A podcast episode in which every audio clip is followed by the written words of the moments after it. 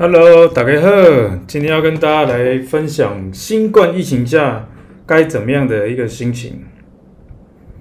今天算是很特别，要跟大家第一次在家里用直播，因为呢，就是其实大家也知道嘛，最近双北市这个三三级的这个警戒其实非常非常的严重了，所以我觉得在这种时候，大家应该保护好自己，也保护好别人。哎，有听到了，可以帮我留个言吗？我今天是阿格力第一次，我们在家里跟大家做一个直播啦。就是呢，虽然说取消录影也是一种可行的方式，但是该怎么讲啊？知道大家还是很想要听这个投资最给力专家群们的一个意见。那从这个礼拜开始呢，像昨天是白义宏老师嘛，我们产业教练白义宏老师。那今天就是有阿格力啊来跟大家分享，在疫情下啊，我自己也有在关注的一些公司。Hello，大家好，大家晚好。好，那看起来大家都都有来了啦。那因为我们今天是十五分开始，我们也跟大家来闲聊，然后一开始先跟大家闲聊一下。哎，点苗，哎哎，Eason、Kate、玲玲，哦，还有 Sharon、Catherine，嗨，大家好，大家安安。今天在在家里，后面是我的衣柜啦。大家觉得我衣柜怎么样？应该还蛮漂亮的吧，就金色，但我有点后悔，因为金属的齁，不不是很好用，有点重，喝款不喝用，感觉很像在精品店，但其实呢，我觉得没有没有那么好用，还是做拉门会比较好一点。Hi Kevin，大家安安，大家好。那今天呢，其实直播要跟大家，我我觉得在在这种盘震荡的时候啊，讲方法论会比较好啦。因为其实在震荡的过程中，你你诶，可能在顺势的过程，你买一只股票啊，顺势嘛，大家都赚得到钱。但是，一旦下跌的时候，你如果对这家公司的的了解不够，其实这样会还蛮担心的啦。嗨，卢卡斯，嗨，但贵气的衣柜，对了，我这个衣柜其实蛮贵的，我后面呢、做一整片的衣柜，然后这个衣柜多少钱？好像就花掉十万块。家里最贵的装潢就是衣柜，但是其他的装潢就是还好啦，呃，没有特别去花钱。毕竟大家也知道说那个，呃，我是买两房嘛，那现在老婆怀孕了之后要生生小孩了。好，今天直播会留影片啊，因为这个是 YouTube 的的一个串流，所以其实会有影片留下来。好，那我们再倒数一分钟哦，因为现在大家陆陆续续进来了。诶，我觉得最近三级真的是蛮夸张的。像我礼拜六本来要去竹北演讲哦，竹北演讲，我第一次到新竹演讲，然后我就遇到疫情。不过是我昨天就取消了延期，然后延期之后，今天又收到这个通知，就是说全国不是那个三级的警戒吗？那我觉得在这种情况下，其实命运可能比钱还要重要，尤其阿格力住板桥。啊，板桥不是中了多人，所以卖卖起尔嗨了，忙个打开嗨啊，那个好不好？哦，所以呢，大家还是有事在，有事没事都尽量在家里啦。好，那今天呢，其实就要跟大家聊，在新冠疫情下，嗯、在国内这么严重的情况下，股票的投资该有什么样的一个观点呢、在这个我自己的看法是说，其实短空长可能没有那么空啦。为什么？因为国际的热情没有消失嘛。之前。节目就一直跟大家分享啊，你看美元指数哦，美元指数还是在相对低档的一个位置，然后联准会也还没开始停止购债，钞票还在印，然后也还没升息，种种的状态下，其实觉得打开金价没循环热啦哦，所以呢，今天要教大家一个方法论，我觉得在最近下跌的过程中，阿格力自己坦白说也也是有受伤啦，阿格力坦白说，其实自己也是有受伤。公博取凶骗人的啦，我们又不是那种呃涨的时候跟跌的时候都说自己安然无事的那种人。上礼拜我其实受伤也蛮重的，但我其实就很当机立断的砍了蛮多股票，之后股票又下跌，然后最最近几天开始回补。那其实呢，呃，回补的过程我觉得很重要一点是，你知道这个公司的呃营运的状态是怎么样，你才敢去回补嘛，不然在下跌的过程中。其实你呃上涨，你一直冲冲冲的人，在下跌过程中，你反而不敢这样去做啦。好，那今天呢就开始呃今天主题啊，因为时间已经到了，在家直播比较帅嘛，因为只有自己最懂自己的角度，好不好？没有相机用的好，我今天特别买一台相机，有没有？大家应该有看到背影哦，是一台高级的相机。卢卡斯也受伤哦，我相信大家都受伤，所以我们今天开始取暖大会哦，好不好？好，那今天呢，一开始要跟大家分享原物料的研究，我要主要教大家三招，好不好？我觉得原物料今天呢，先跟大家讲一个前提啦，就是方法。今天跟你讲方法，你不要我今天讲了什么股票，你就冲冲冲 keep it。像我最近在理财达人秀，我觉得很烦诶。我不是说理财达人秀很烦，我是说我上理财达人秀之后，观众看了之后的一个呃，怎么讲？好像我提到什么股票，大家就就很急的要去买。但你其实看我在节目中，或者是阿格力的铁粉们，你们应该也知道说，这个我不是只讲四个数字的那种人，我是跟你说啊，这家公司它的营运怎么样怎么样怎么样。你要知道，我讲的是产业面，那产业面跟这个股价不一定是完全正相关的。那你会说，那这样研究基本面要干嘛？当然是有用的啊。假设你知道这家公司的营运，然后股价下跌，你不才知，你不是才知道它的价值到底有没有？那值不值得低接？上涨的过程中追股票，大概拢 A 啦，哦，所以当冲比例才会超过整个大盘的三成嘛，就是在顺势交易嘛。可是下跌的过程中，能不能买股票，这个就是要看大家对产业上的研究。所以今天教大家。呃，的是一个方法，你要怎么样去研究产业哦？那你研究之后买卖点是自己的问题，我只是提供一个方法给你。像我最近在理财达人秀啊，我感觉人是足奇怪的，诶、欸，遐足爱看电视的遐个人哦，诶、欸，赚钱也没本事啦，啊，输钱的要来找你啊，诶、欸，这个社会敢是这种道理？你觉得社会运作是这种道理吗？哦，啊，赚赚钱，我的私讯都都灵哦。哦，那如果那个股票下跌的时候，只要那只股票我曾经就讲过，哦，就会来找我麻烦。像最近这个理财达人秀就讲振兴嘛，哦，振兴，理财达人秀讲振兴，但是振兴其实我在理财达人秀也只讲过那一次。我订阅的读者不管是 Press Play 还是 App，阿格力基本上也没有什么提过，对不对？哦，所以我我觉得大家哦，千万就是今天的原则就是说，呃。知道阿格力讲的是一个方法，但是我做落要开加冷气，落落要被死。我刚刚本来觉得很冷的，结果开始讲话之后就越来越热，冷气要吹的，我的我的电脑已经在叫了。好，那今天跟大家讲原物料研究该怎么做了啊？首先呢，我我觉得大家最重要是第一件事情就是确认报价，原物料的报价有没有上涨呢？其实是比过去的财报还要重要事情。哦，原物料上涨其实诶、比过去的财报要重要，因为很多价值型的人其实不太会玩原物料的公司。重点就是在于说，呃，它过去的财报可能不是很好看，可是你要知道，原物料公司当你看到财报的时候，反而可能是诶。环境不是，诶，环境已经到景气的高峰了，你去买，你反而可能套在一个高点啊。所以我觉得原物料大家看的是报价，报价如果一直走的话，其实相关的股票，不管你是呃什么钢铁啦、水泥啦、航运啊这之类的，都比过去的财报还要重要哦。所以这是给大家一个很重要的概念，看报价。那第二就是寻找公司啦，比方说你看到这个钢铁上涨，你就去找钢铁里面哪一些公司是好的啊，那。呃，我觉得上涨的初期，通常概念股是百花齐放，但是后期你要挑上游的股票。怎么说呢？什么叫上游？什么叫下游？下游的股票，比方说，呃，铜的上涨，其实很多概念股啊，虽然上涨一波，但是我觉得后面反而是受害的。比方说，它上涨的过程是我用了铜，然后制造一个产品，那卖给下游，呃，下更下游的卖家，但是我这个铜现在是低成本的，对不对？那铜价上涨，我就跟我的下游说：“哎，这么铜的可以啊，所以我产品要卖你贵一点。但是，一旦这个铜价继续涨上去，你低价库存卖完的时候，你是不是要进货一些高成本的铜？这会产生两个问题：第一，你的获利可能啊、会衰退，因为你之前赚那么多是因为这个低价的铜的库存。那你现在进货高价的铜的成原料，那你是不是这个毛利率就降低了？第二个是说。”诶，如果东西涨价总是有涨到一个极限的嘛，并不是所有东西都可以一直无限制的涨价。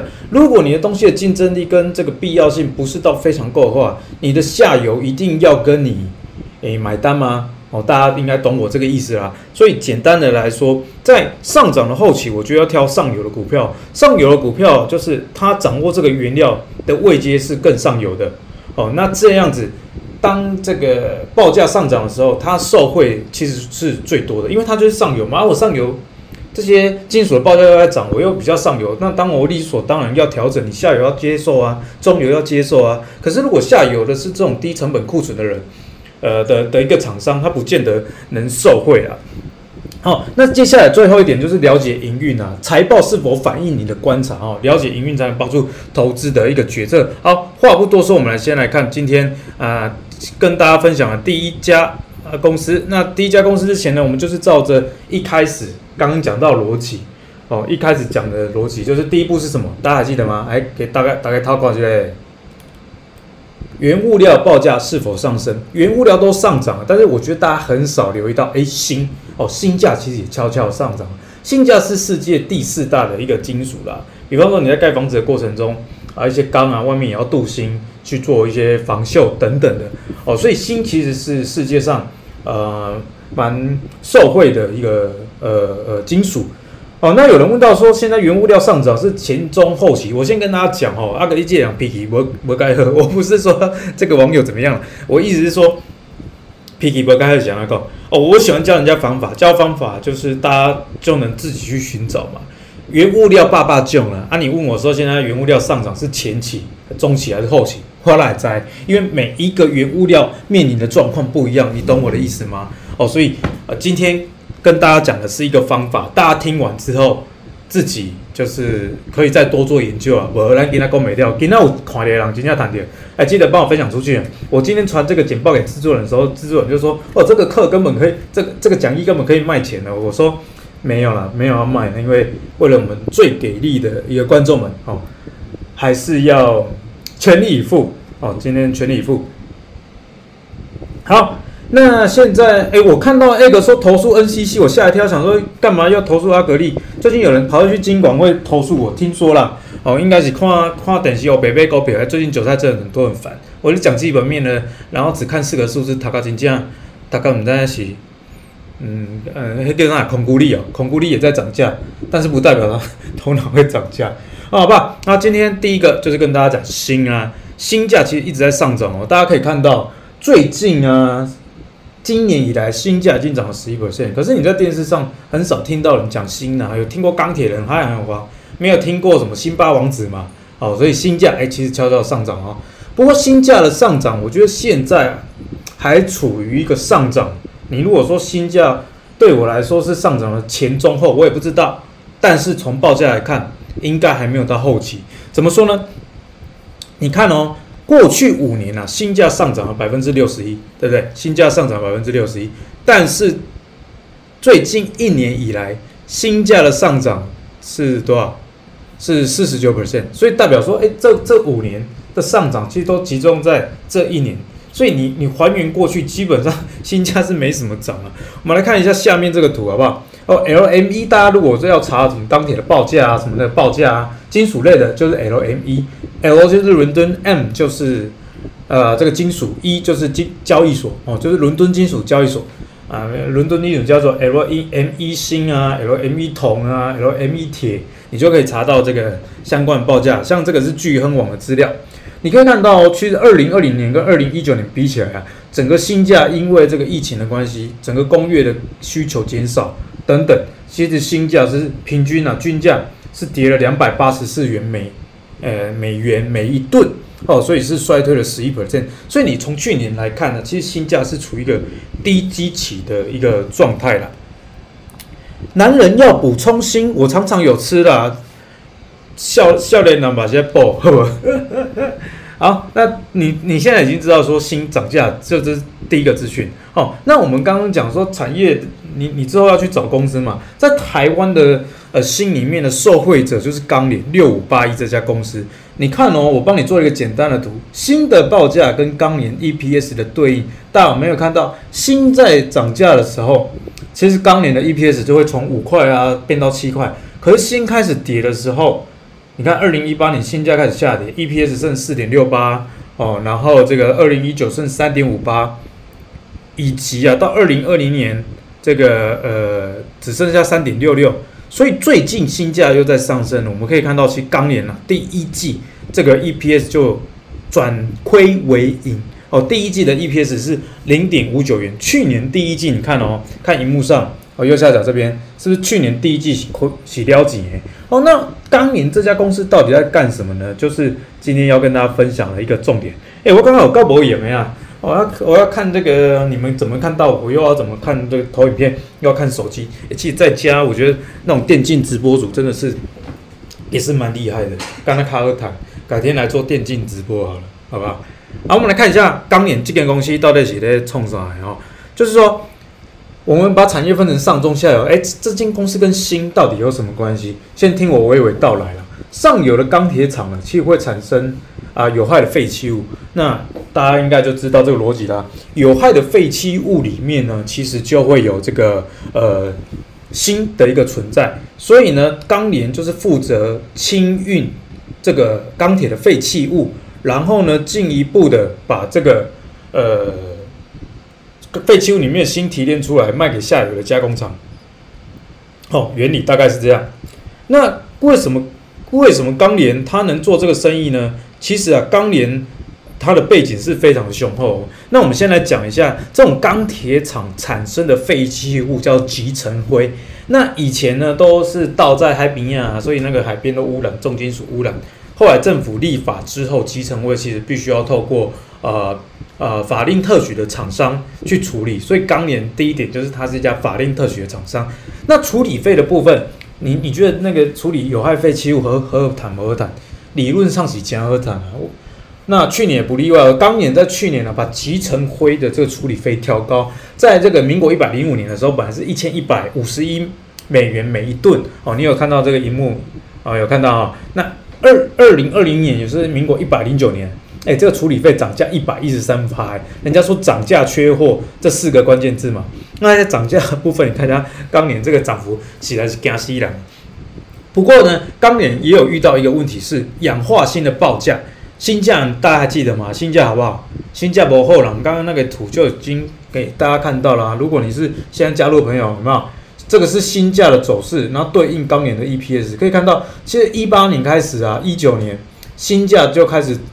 走一个空头哦，那直到二零二零年的呃尾端，这个报价才重新拉升。这也就是为什么啊，钢联呢，它收到集成灰之后，它去炼制这个氧化锌，然后这个氧化锌的报价在去年是下跌负十八 percent。不过好家在了，它这个处理费有有补上来，所以你看到这个钢联它的。EPS 在去年啊，其实一整年是年增这样的一个状态，所以你听我讲到这里啊，然后再看到现在新价的状况，现在新价的状况，最近六个月涨了十趴，哦，今年以来涨了十一趴，所以你看哦，涨势你可以感觉到一个加速度。今年以来过了大概四五个月，那涨了十一趴，最近半年涨了十 percent，所以涨势其实还蛮集中在最近的。所以我觉得新价并不算是一个呃原料里面已经涨很多的，反而是刚在起涨点而已啦。心太软，大家最近都很有同理心哦，知道心太软。好，那这个大家知道说钢联它干嘛了吧？它就是收钢铁厂的一个废弃物，然后把这些废弃物炼制成氧化锌，再卖到国外。因为国外有一些厂说专门收这个氧化锌，所以呢，钢联你可以说它怎么样？可以说它是一个城市矿工啦。哦，在城市里面挖矿的，挖这个氧化锌，有没有出氧化锌的这样呢？哦，废物再利用。哎，奇怪，今天大家是股票书讯这集吗？一直在讨论男人要吃锌的故事。大家直接吃威尔钢比较快了，好不好？好，那我们今天呢，再跟大家讲到这个钢联啊，有一件很特别的事情。记得哦，我今天跟你讲的话，跟恭喜到哦，都在跟你说逻辑要怎么研究一家公司。我们钢联刚示范了嘛，先看国际它对应的原物料报价叫锌，那锌的的涨的态势有没有持续？然后是已经涨很多，还是刚在起涨？哦，那接着在产这个产业里面相关的公司，所以钢联就是被这样被找到。那找到公司之后，你要去干什么事呢？像阿格力自己会再看一下筹码啊。哦，那筹码我们可以看到，这个钢联有一件很特别的事，是它董监持股比例啊，连续增加了一年六块零，这还没。二零二零年八月买了是是那个零点一八，这是总流通在外的股权哦。所以你看哦，它董监事持股的比例一直在增加。哦，从一八年以后啊，其实一直都没有回头过了。所以董监事一直在买自己的一个公司，诶，买买一整年真的是就卡没了。那但是呢，当年的股价其实没有大家想象成那么强，为什么？因为它发生了一个问题，虽然董监事一直在买，但是四百张的大户啊，千张的大户其实都是站在卖方，所以它的股价其实在这个过去一整年，台股从这个一万不到哦，那涨到一万六、一万七，但是钢联的股价从这个五六十涨到比较高点，接近八十，其实对比来说不算是涨很多啦。那为什么呢？有一个原因就是你看它的这个一千张的大户有没有？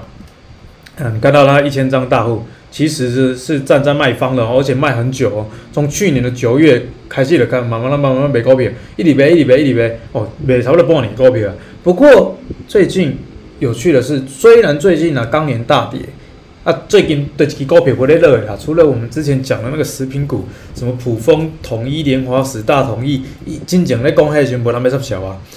因为讲啊，你讲在创啥？那半导体你去讲在食品股，结果嘞，结果还不是上涨，哦，所以大家相信价值投资啦，哦，价值投资其实还是要这个留意，嗯，时间的问题，因为有时候有价值的公司不一定会马上反映在股价上，甚至你觉得它有价值，它股价还跌给你看，对对？所以。再次跟大家重申，如果你是今天看阿格力直播，或是一直以来是阿格力的铁粉，你就知道说，我教你们是一个投资的逻辑，股票只是一个范例，买卖与否以及哪一些公司真的好坏是在自己的手上哦。啊，这是比较文言文的讲法了，比较不言文的，就是说，你是嘞，你是嘞，赚钱不笨哇，啊，输钱没拐哇。你看社会上是这样的道理吗？我们看这个影片又没有跟大家收钱，受不了。啊，你看啊，反正千张大户最近三个礼拜，哎，反而是站在买方哦，而且从四月二十九那一周就回补了零点七八 percent 的流通在外股权，所以最近三个礼拜回补了一 percent 的总股权。好，那哎，Jimmy，我先跟你讲，不要一直问日友，不是我不回答你，我们今天时间很赶，我要讲很多股票，今天就是教大家方法，那大家再根据我教的去找你有兴趣的股票，是不是这样？啊，不然我们这个直播一就不在了哦，好不好？啊，Jimmy 加油了！今天听完你就会自己找哦，好不好？好，那当年为什么这个董监事买这么多呢？我觉得很有趣的一点啊，对，很有趣的一点是说，他的董监事的名单，其实为什么叫当年？我觉得这个名字取得真好，就是钢铁联军的意思嘛。他有一群富爸爸，你看哦，最大的股东之一叫做丰兴，诶，丰兴是台湾废钢的。的佼佼者嘛，翘楚嘛，持股比例持有钢联二十一 percent，然后呢，海光，海光也是这个有 IPO 的公司啊，持股比例八 percent。那东和钢铁这个做 H 型钢的，诶，我这间房子，我板桥房子，我看建材表也是这个东和钢铁做的的的建材啦。所以你看哦，光是东和钢铁、海光、丰兴就占有它的整个持股比例大概百分之五十。所以这些公司为什么要持有这么多的钢联？你有没有想过？其实我刚刚就跟大家讲了，钢铁啊会产生集成灰，然后集成灰是有毒的废弃物，所以政府规定这个要有合法的特许业者来经营。那这个特许业者就是钢联。哎，你看这样逻辑是不是就通了？你自己是丰兴、海光。啊，东河钢铁啊啊，大家拢同业嘛？啊，大家讲好好，你出钱我出钱，大家做出钱，去一间公司来处理咱的废弃物。诶，这样是不是肥水不落外人田？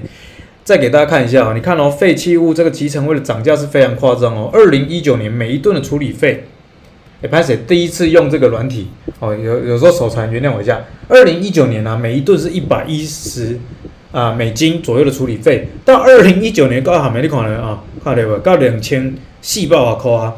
哦，所以涨价涨得非常的凶哎，所以呢，为什么这些钢铁公司会去买这个呃，会去买一直买进钢联的股票？我我觉得答案就很显而易见了嘛。我问你啊，集成灰的量，你觉得今年是大还是小？我问你，大的机会比较高吗？为什么？因为你一直听到钢铁在涨价，所以其实这个投资方向也很很很好去思考产业脉络。钢铁厂它的营收增加，营收增加不是代表炼钢多，那炼钢多不就代表集成灰多啊？集成灰多不就代表钢联处理的多？那钢联的这个获利理所当然就会比较有机会获得改善嘛。所以你看到第一季 EPS 零点五九元，已经超越去年了。然后好，那我们再来看哦，这个钢铁钢链除了它有坚强的董监事阵容以外，还有它财报不错以外，你都研究完这些了，那你下一步在于买卖的阶段中，其实就不要太急。为什么呢？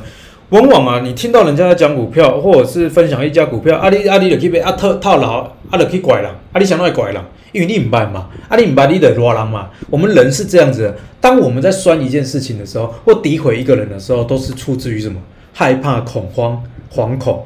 所以，当你在酸一个人的时候，或者是你开始发生，哎哎，这个股票刚刚听阿格力讲过哦，啊了钱啊，被拐腰，哎，这个时候就代表说你对这家公司不理解。为什么？因为你不理解的时候，你自然投资发生亏损，或者是赚钱，你也不晓得什么时候该停损停利，就是因为你不了解这家公司，不是吗？所以呢，在确认原物料报价是 OK 的，然后这个筹筹码不错，以及这个财报也是好的，最后一步在买进的过程中，我其实会去看周转率哦，这个周转率分享给大家。那你如果是习惯用手机 app 的阿格力的价值成长股 app 哈，加你可以去下载啦，因为阿格力成价值成长股的 app 是免费的哦，免费大家可以去免费下载，就可以去查周转率。例如说在今天呢、今天是诶，今天五月几号？今天五月十九，五月十九号呢，周转率很高的一家公司叫宅配通，周转率四点七三 percent。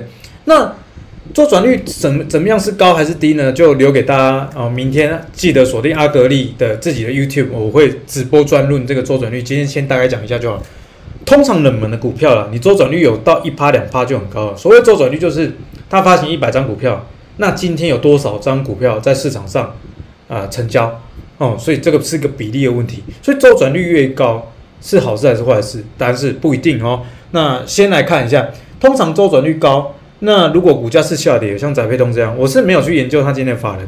如果法人是买的，那这个时候有可能是一个相对的低点哦，因为周转率高代表很多人卖股票。那如果接走股票的人是法人，今天就算跌了，就是代表是低接嘛。可是如果今天法人是卖的，周转率很高，代表是法人把股票卖掉，那谁会把股票接走？就是散户嘛。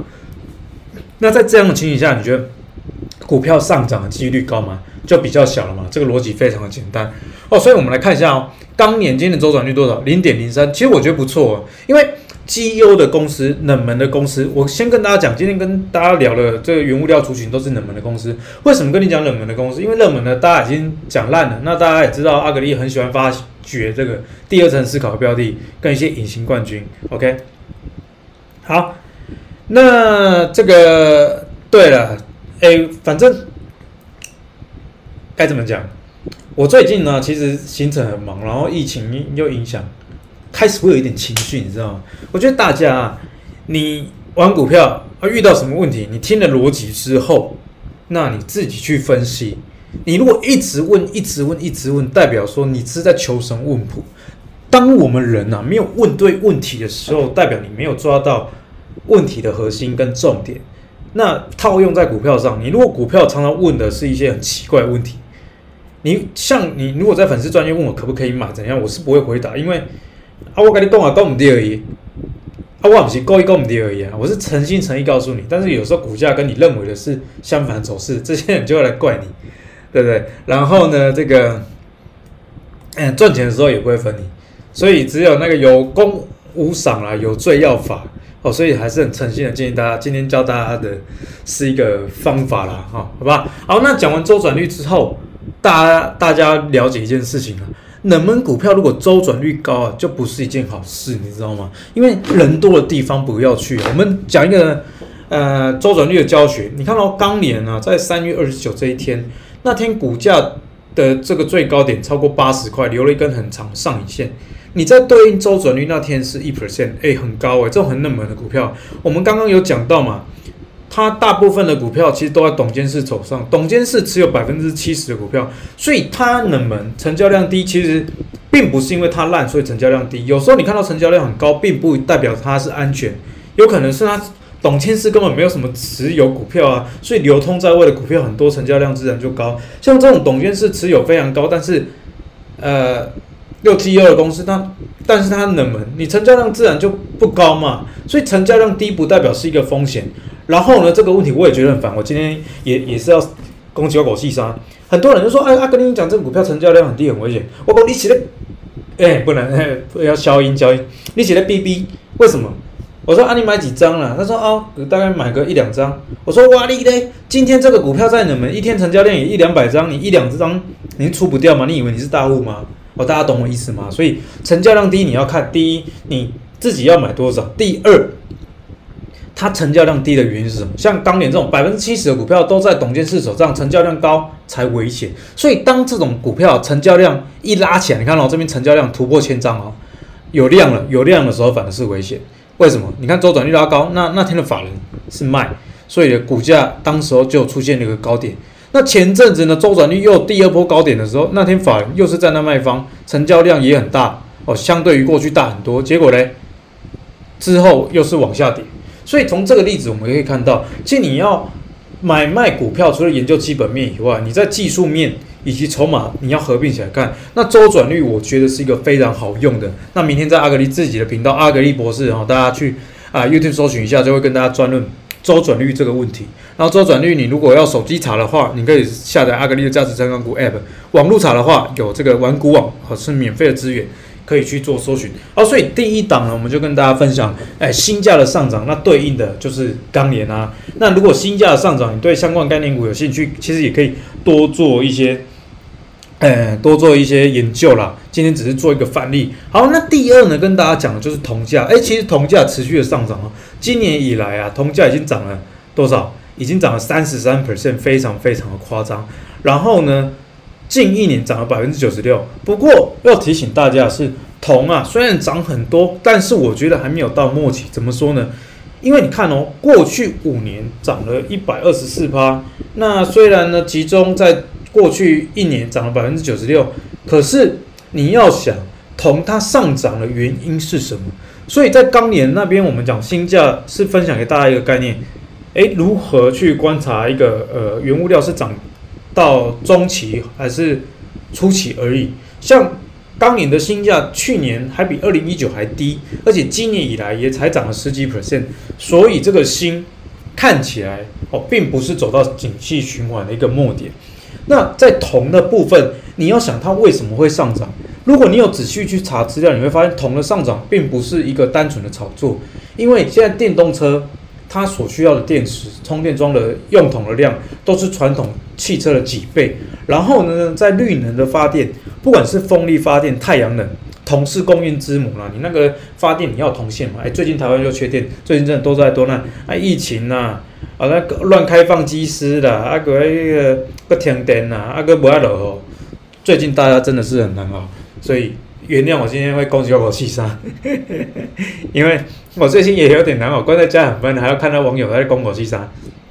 哦，有支持阿格丽的，帮我按个爱心，好不好？给我鼓励一下，我会更有力气的讲讲下去啊。所以回到铜，为什么铜会涨这么多？除了这现在万物皆涨，QE 嘛，QE 让很多东西都涨以外，铜啊，它其实是有工业上的需求，电动车的使用的铜的量，以及它充电桩使用的铜的量加总起来，是过去一台燃油车可能十几倍这么多哦。所以在这样的一个情况之下。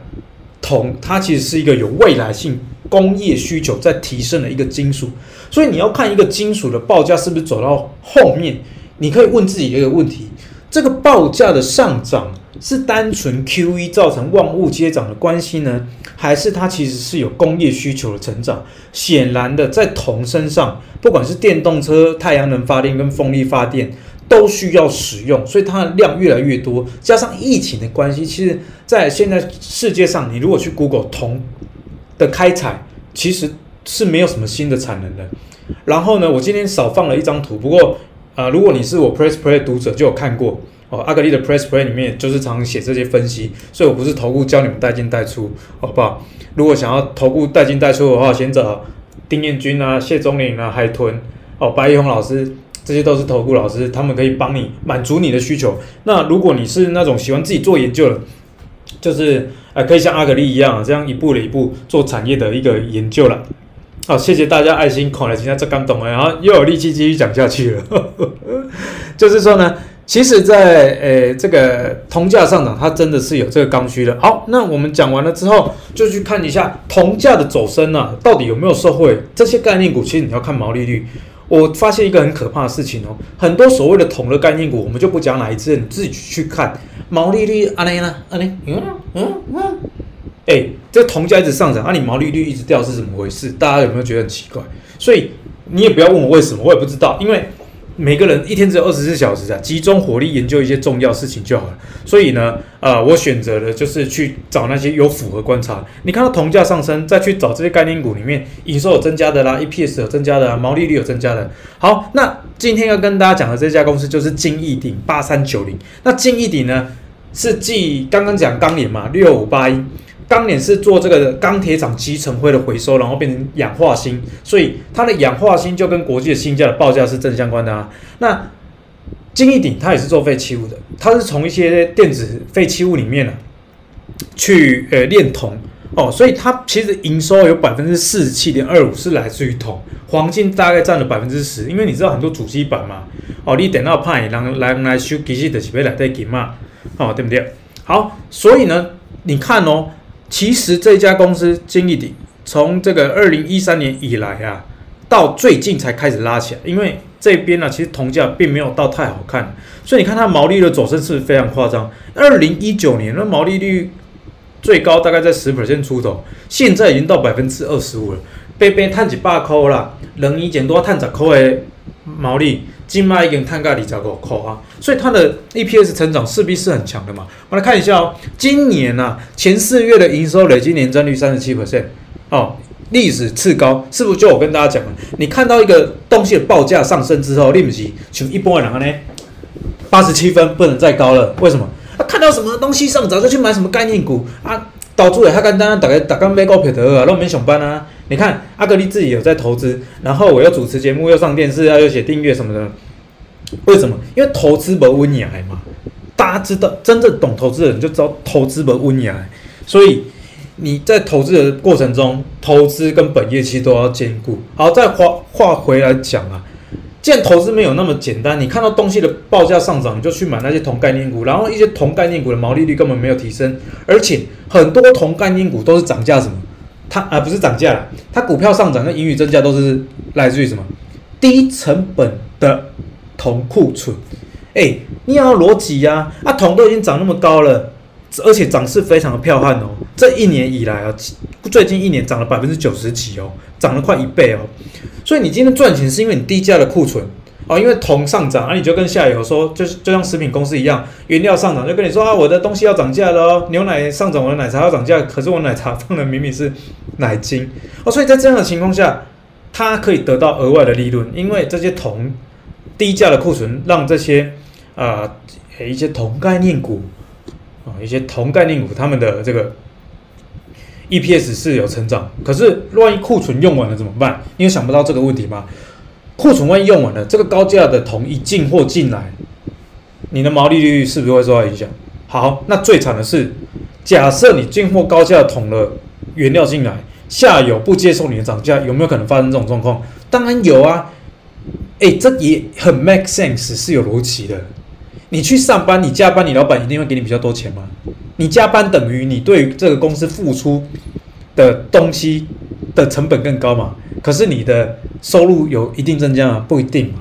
所以铜也是一样，你大家要去想，如果你手上的是一些铜库存的概念股，你要想，万一这个低价的铜库存用完的时候，会发生什么事情呢？啊，好，所以你看哦，金义鼎去年的 EPS 年增五十九趴，就是受惠铜价的一个上涨啊，今年更更彪悍了，今年第一季。就赚一点一三元哦，毕竟去年一整年的一半，年增率两百二十二 percent。好，那我们讲完到现在，接下来你要想的问题是，我今天跟你讲的都是钓竿哦，不是跟你讲股票，股票只是一个范例。你现在要想的是第二季、第三季，你所谓的这些概念股获利会不会更好哦？因为我们是价值投资嘛。我们从营收来看，四月年增四七 percent，所以第二季有可能更好。好，你营收是一个方法，可是我刚有一开始。诶，有跟大家讲最重要的一个东西的报价，我我我我可以想掏钱哈，因为因为基本上感觉很多礼拜原物料报价上涨啊，报价比过去的财报还要重要，因为财报已经反映过了，是去去年的事情嘛，所以你现在报价有没有持续的高，这是第一件事情。好，所以我们现在知道铜价现在有没有持续在涨？虽然最近一周是跌的，可是其实小跌正常波动啦。哎，我跟你讲啊，盖嘴两声狗别看，哎，阿格力这铜价开始跌了。你死嘞！嗯，才跌零点六九 percent 就那么紧张，他今天卖升股票啦，不你两刚心脏病跳起来，真正啊嘛唔知没安怎没安怎讲啊。今年以来还是涨了三十三 percent。好，我要讲重点了。我刚刚讲嘛，第二三季铜价会不会跌，我不知道，但是要怎么样观察未来可能发生的事，你就跟去年去比。积极的比较，我们来看一下哦。我画了一条线，这条直线呢是在二零在二零二零年的年底了。好，二零二零年的年底，铜的报价你看到多少？已经有涨了，到八千美元每一吨。所以说，现在铜价是多少？是一万三百美元每一吨。好，你知道第一个结论了。去年年底的铜价的高点被签，今嘛几班？你估接下来第二季、第三季你会你会怎么估铜价？其实没人知道。但是我觉得有一个保险的方法，大家有听过巴菲特讲什么安全边际吗？很简单，一万到八千，我们就假设它会跌回八千啊。假设铜，你不要想说它会涨啊，它会跌。跌回八千，它跌八千会发生什么事？第二季、第三季英语有没有机会成长？哎、其实还是有的。你看为什么？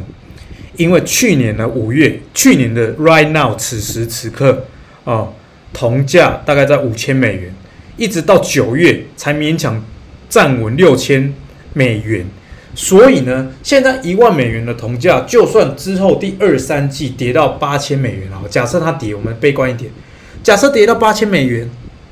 那是不是财报出来还是会比去年的好看的几率非常的大？当然，每一间公司的这个库存什么不一定，但是如果我们单纯看原物料的话，确实是这样子。哦，OK，大家应该有理解我说的意思吧？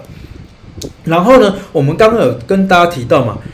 如果你是这个低价的库存的题材的，那你不一定会受惠铜持续的上涨哦，因为你就会开始进货一些高成本的东西进来。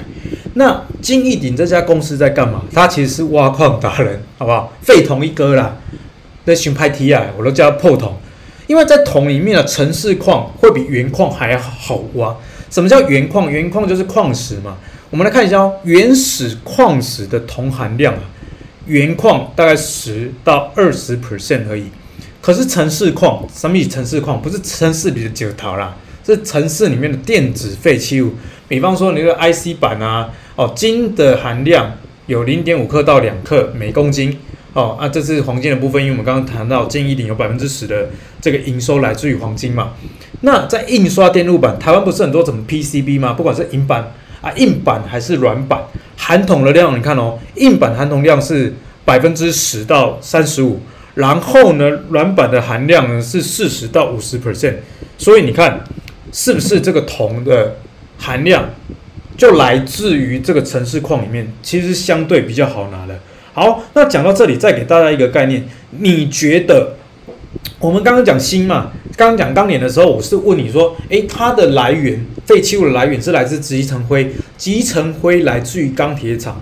那刚刚他的母公司，他的老他的老爸叫做丰兴，台湾废钢一哥，东和钢铁在盖豪宅，H 型钢，我家也是东和钢铁，海光钢铁，这三家营收有没有一直高？有嘛？那营收一直高代表什么？要么报价涨，还有一个原因就是销量上升。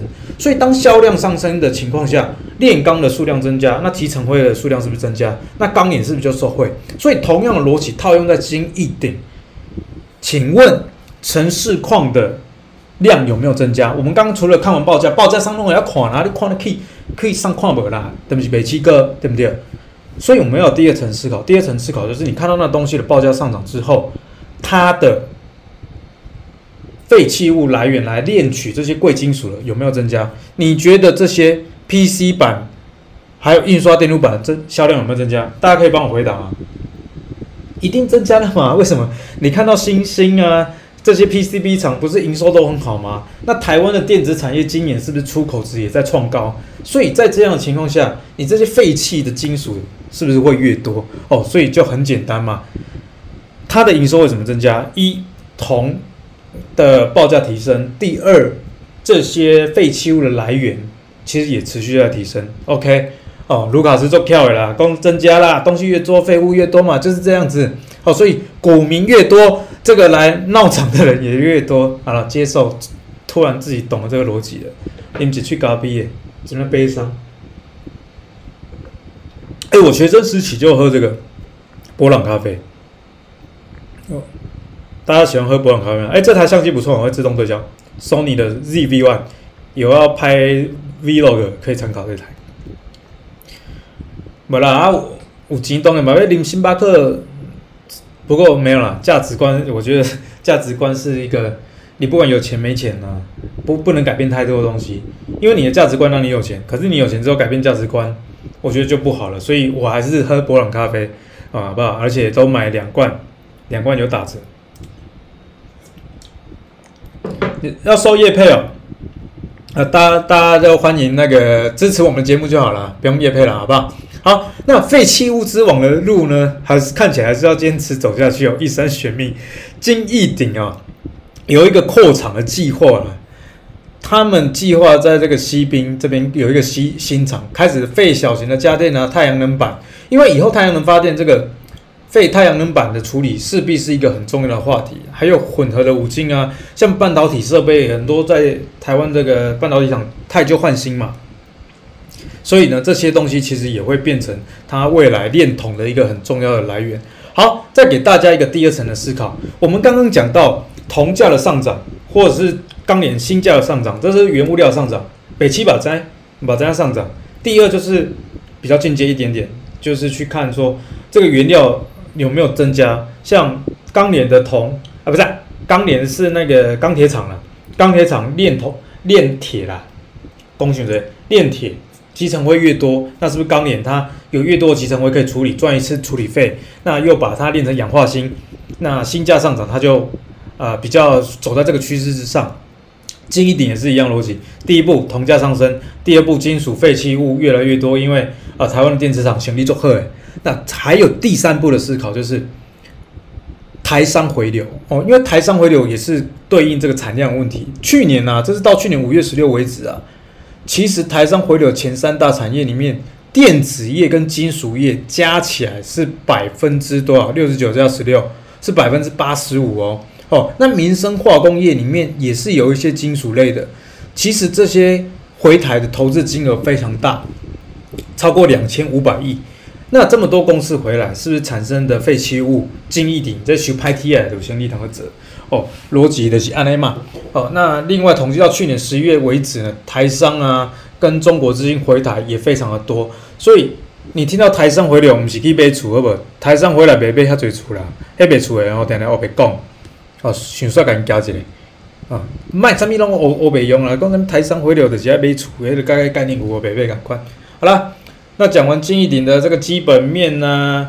财报面呢、啊，产业面之后，我们最后一样帮大家复习了。股票周转率如果很高、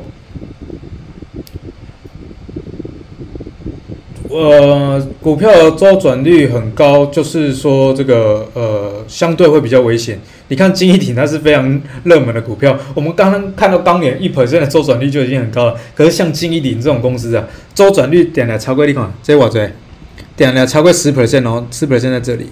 那高点的时候，每次周转率高的时候，你看周转率高，哦，啊就下跌；周转率高，啊就下跌；周转率高，啊又下跌；周转率高又下跌。哎，你看屡试不爽，我已经喊了四次了。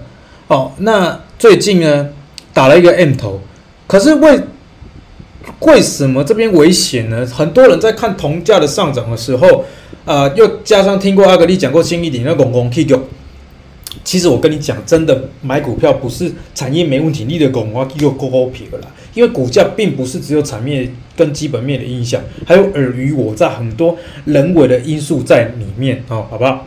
阿格力皮肤很好，今天就素颜素颜哦，好不好？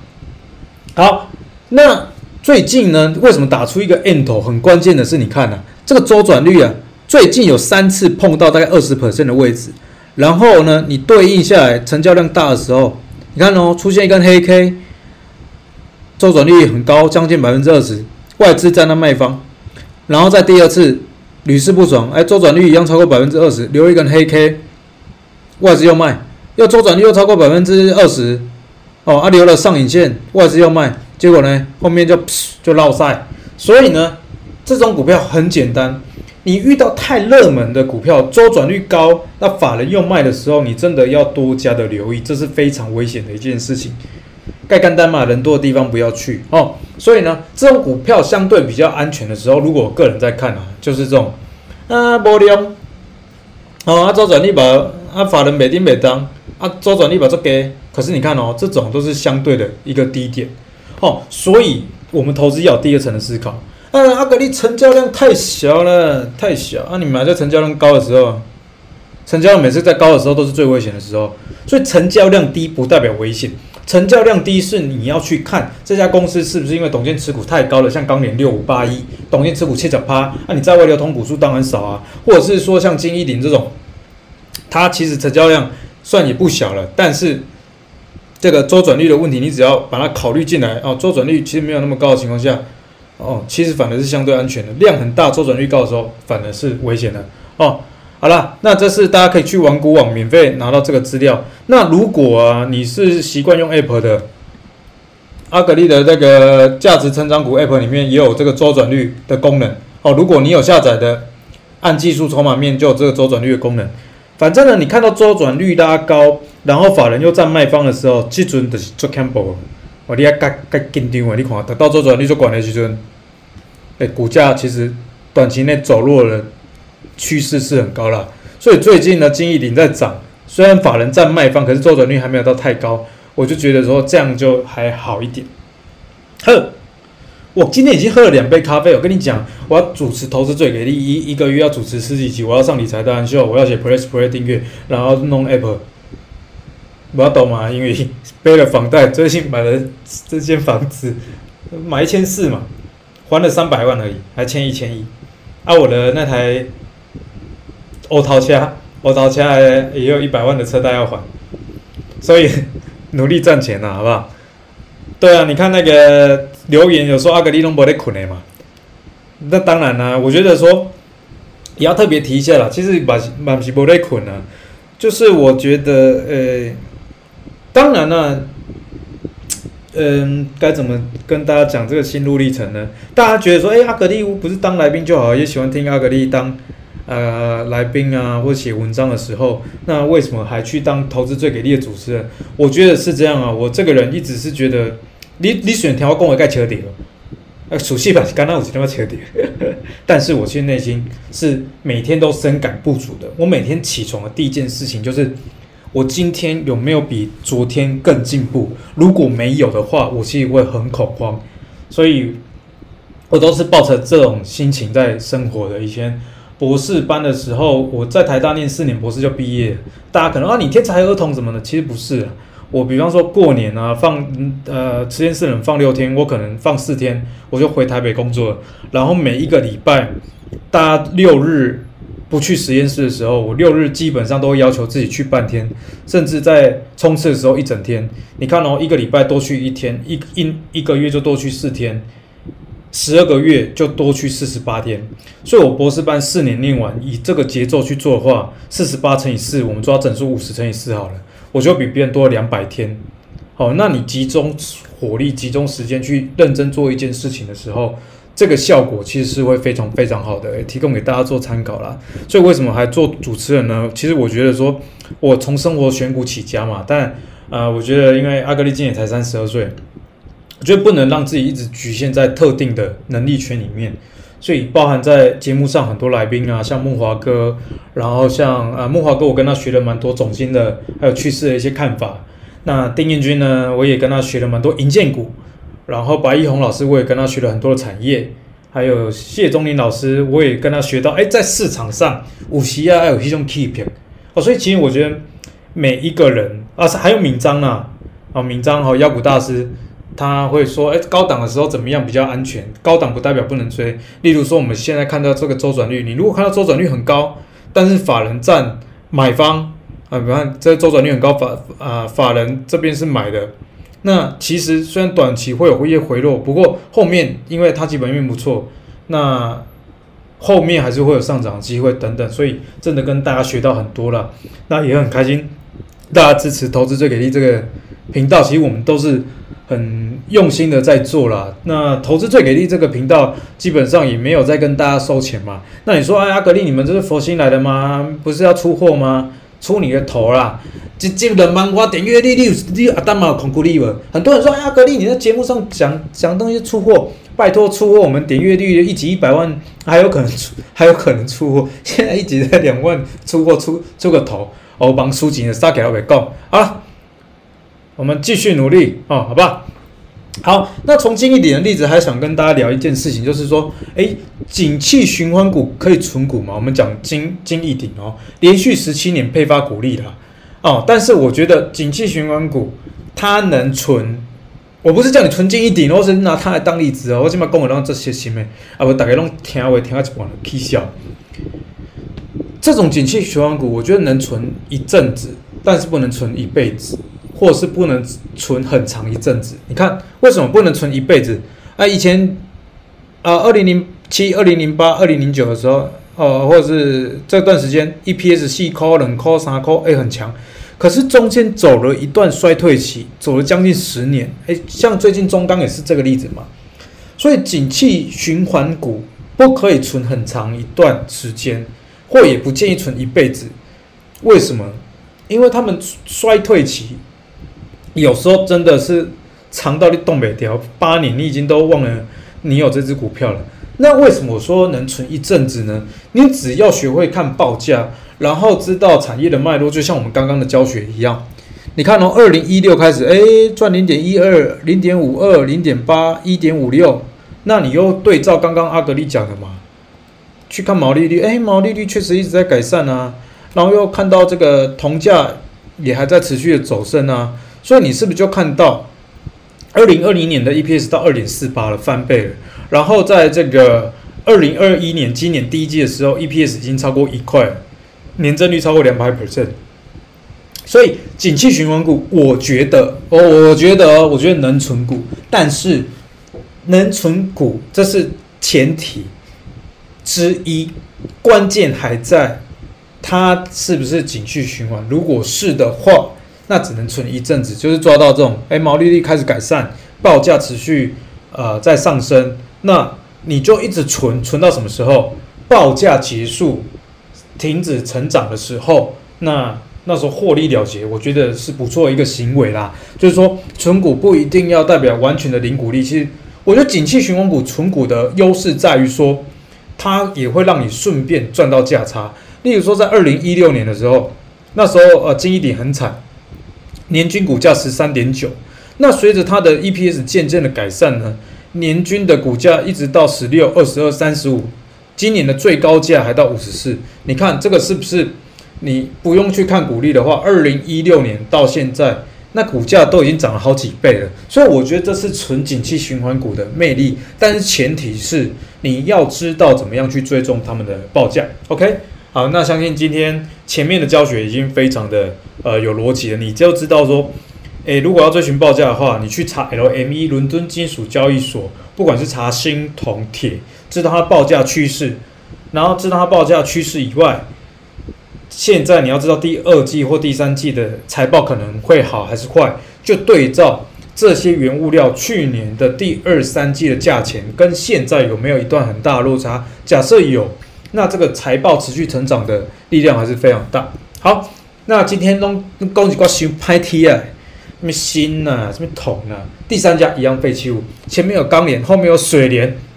哼，水联是什么？是水泥的意思啊。你看哦，这家公司叫做中联资源九九三零，它的股东里面哎一样很有趣，台泥、亚泥、东南水泥、环球水泥，哎加起来这个董监持股也是不得了哎。最大的股东叫中钢，持股百分之十九，而且它还有这个中钢构，这也是中钢子公司，中碳也是中钢子公司，都交叉持股。所以你看它董监持股比例真的是非常非常的高啦。所以在这样的情况下，是不是跟钢联有一样的逻辑？钢联其实也是一样逻辑。所以我今天在教你是逻辑，不要再只给我看四个数字，好不好？然后呢，乱看四个数字，只要我提过你就买，然后套牢就来怪我，那、赚钱也不会分我，我真的觉得很委屈。我教你的是方法哦。所以在这里呢，我们刚刚看到为什么钢联它的大股东有丰兴。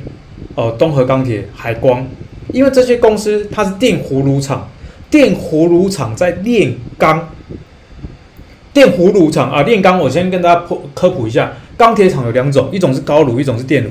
电炉，呃，简单来讲呢，高炉大概就是中钢了。哦啊，除中钢以外，你就想说，几乎都是电炉了。电炉厂的炼钢的原料是废钢，所以你看丰兴是做废钢的嘛？你看到是钢。所以你用电去处理它嘛，这其实也蛮有 make sense，蛮有逻辑的。那产生这个集成灰，就产生了产生了这个处理集成灰公司叫做钢联。那中钢这边它是不是也要炼钢？那它是高炉来炼钢，高炉炼钢的原料并不是废钢，高炉炼钢的原料是这个呃炉呃是这个呃铁矿砂。哦，铁矿砂，所以铁矿砂需要用高炉来炼。那高炉来炼之后，会有一个副产物叫做炉石。哦，连底的炉炉炉的边啊，迄迄迄个土啦，就叫炉结啦，哈，炉结。那炉石就是一种废弃物。那你现在知道钢联在干嘛的吧？为什么中钢要持有这么多？因为中联资就是来处理炉石的，哦。的一家公司，所以逻辑就是非常简单。那为什么会有这么多水泥公司呢？是因为啊，你看，只先跟你讲重点，炉石产生之后，然后呢，经过呃什么研磨、选粉、收粉，最后呢，它其实能跟水泥混在一起，变成高炉水泥。高炉水泥啊、就是你听过炉渣屋啦，但是其实。炉石加在水泥里面是合法，只是它有一个比例，那不肖业者乱加那是另外一回事。所以炉石高炉水泥不代表不好，哦，是跟大家讲，只要照法规，它其实是有改善水泥质地的一个效果。好，所以你现在知道为什么这么多水泥厂持有中联资了吧？因为水泥很大的一块原料之一其实就是炉石粉哦，所以这样是不是就很有逻辑了？我中钢。炼钢产生炉石，炉石废弃物中联资处理，所以我中钢、中钢构、中碳关系企业都持有中联资。然后这个炉石粉回收之后的用途，它就是去做成高炉水泥。所以我这些水泥大厂也不是傻子，台泥，你看台湾最强的亚泥也是台湾数一数二的，跟东南啊、环球这些知名的水泥厂就持有了中联资源，一样嘛，肥水不落外人田。哦，就是这样的一个道理啦。好，再帮大家复习一下，一般的高炉啊，呃，就是像中钢，它的原料是铁矿砂。那如果是这个电葫芦厂，像丰兴、东和钢铁这些，哦，它就是炼钢的废弃物，就是一些集成灰。那那是六五八一的钢联在处理的。好，那中联资就是国内的炉石的霸主啦。这些炉石处理后，它其实可以用在很多工程的使用哦，就大家自己去看啊。那最新的哦，二零二一年五月五号，《工商时报》也有报报道了哦，水泥啊，其实是工程的主要原料，所以水泥其实也在喊涨了。那牵动了混凝土砂石不说，关键诶，炉石也要涨价了哦哦，所以其实中联资也是符合这种产业在涨价，然后呢，这个基本面也是不错的一个公司。再给大家看一下，就是说。国内的这个建造的核发，二零一六年到二零二零年，哎，其实是逐年的在上升，所以供给端，哎，有供给端就是中钢嘛，中钢给你们是祝贺的嘛，十年最高价，那它产生了这么多的营收成长，炼了这么多的这个钢，就很多的炉石，所以中联制就收炉石，然后这个中联制的炉石粉呢，可以当成高炉水泥的呃加工使用。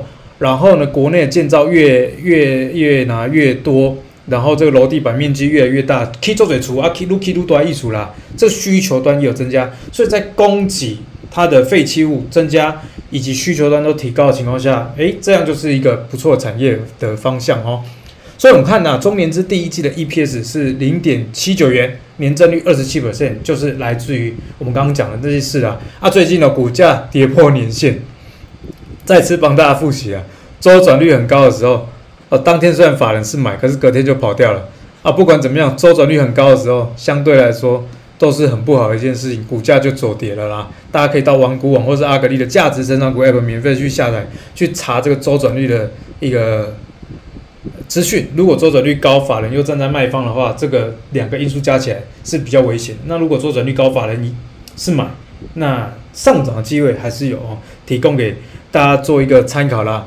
那今天呢，其实也跟大家分享了蛮多的。最后，中联资跟大家讲，其实这三家废弃物公司里面，如果是以纯股出来说，它的股利算是相对比较稳定的，因为中钢毕竟是国内的霸主嘛，所以它的炉石粉的供应其实算是比较稳定的啊。那炉石的这个。呃，报价也比较不会像这个前面锌啊、铜啊，你看它一年能涨一百多趴，就代表说它过去也曾经很低过，所以它景气循环的特性会比较大。所以景气循环股，我刚刚说不是不能存，只是要存一阵子，不是一辈子。你看到这个呃金一鼎，它的 EPS 是这样，然后又上来哦，所以很很可怕。可是相对来说，中年资是比较可以。诶，以以产业特性来看，是比较适合存长一点点的，哦，会比这个金一鼎那一类的金属的好。为什么？因为炉石它的老大叫中钢，供应很稳定，然后这个炉石变成水泥，水泥的报价也比较不会像这个钢铁原料变化那么大。所以，我们从 EPS 上可以看得出来，你看哦，二零一零年到二零二零年这十几年间呢，其实它的 EPS 虽然是有波动。不过低点二点五八，那高点四点五，虽然也是差蛮多，可是我们撇开二零一四年来看，哦，大部分都是二点五块的 EPS 到三点五块的 EPS 之间，其实也不是太烂的一家公司。所以你看到它连续二十五年配发股利，是因为它其实有一个富爸爸重钢在撑着，所以它算是相对啊，呃，纯股族，如果是又又。怕存景气循环股有点伤害的话，会比较没有那么危险的哦。那原因刚刚跟大家讲过了。好，那最后跟大家分享是，你看这家公司它以前呢、啊，是一家盈余发放率很高的公司，大概赚多少发多少啊，很合理嘛。因为我爸我老爸叫中钢啊啊啊，个中钢的公司叫中钢构的中碳，然后我还有好多水泥的爸爸，台泥、华泥、亚泥等等哦，东南水泥。我是不是董监持股这么高的情况下，我赚钱当然是尽量发嘛，因为董监事们要拿钱嘛。可是这近几年呢、为什么盈余发放率只剩六成？这个就交给大家今天自己去查啦。不过大方向就是中联资在越南搞了一个研磨厂，所以它是有资本支出的关系，才让盈余发放率降低。所以在存股的过程中呢，你不要只看到哎，这公司拢无无分股利奥塞公司，哎，很多纯金融股的特别有这种现象，所以他们错过什么？他们错过元大金嘛。因为元大金以前都发很少的这个盈余发放啊，但是人家把钱拿去冲刺资本市足，然后这股市成交量那么大，元大金是做庄的，那当然是赚很多钱啊！你看股价一路的往上涨，从去年到现在一直在涨。可是反观有人存的是什么华南金哦，盈余发放率好高好棒棒，都完全没有考虑产业面的情况下，不一定安全啊！好，所以总结来说呢，我用第一张投影片来帮大家做一个总结啦。原物料研究有三个重点，今天不是叫你去买这三家公司，而是用这家三家公司为一个例子，作为一个参考。第一，确认报价，你看到新价、铜价都在上涨，那确认一下第二三季的报价跟去年第二三季比起来有没有落差？如果有的话，那代表还有利可图，这些公司的盈余还有可能成长。第二，你要去了解这个原物料是在上涨的初期，还是已经到后期了？如果是上涨到后期的，比方说铜已经涨那么多了，很多公司铜概念股是低价库存的概念。如果低价库存用完了，那是不是开始进货高价库存？它不一定能反映它成本的上涨，或反映的幅度没有办法一比一这么多的情况下，其实对于毛利率是有所损害。最后就是了解营运啊，你看阿格力今天讲，不管你是讲这个钢联，啊，还有讲这个呃金益鼎，还有讲中联资，我都是从。他公司到底在干嘛？那牵动了什么原物料？它的股东是谁？那现在的财报好不好？未来第二三季的财报有没有可能好？不是研究完这些东西好之后就勇敢的买进，你还要看现在的股价的位阶是不是一个很过热情形？你如果说周转率很高，哦，像金一鼎前阵子一样，周转率这么高，都超过十甚至到二十以上，然后对应的都是法人的卖超。那被套在高点也只是刚刚好而已。不要这时候，阿格力你讲过金益鼎，然后在这边被套牢，你死嘞啊！就是你还是要股价的买进，不一定百分之百跟财报跟产业正相关啊。好，今天耳提面命分享给大家的一个重点啊。那今天还是希望大家能真的学到很多。那今天这一集呢，我觉得开一堂课应该也是足够了。我们制作人收到我投影片的时候，trust 点，哦，说啊，你这个可以卖钱啊。但是阿格力秉持着现在疫情啊，大家把它输紧。所以我直播绝对不是跟你们讲一些狗屁三哦，安慰人鸡汤啊，然后跟你们讲啊，拉回早买点什么的。我觉得讲那些很多人都会讲，但我今天是想要把钓竿亲自的交给你，确认报价，确认财报，确认筹码，了解营运之后，最后看技术面是不是有过了一个情形。如果没有的话，那就会是你投资机会。好了，那你如果喜欢阿格力的投资最给力的话，别忘了订阅我们的 YouTube 频道哦。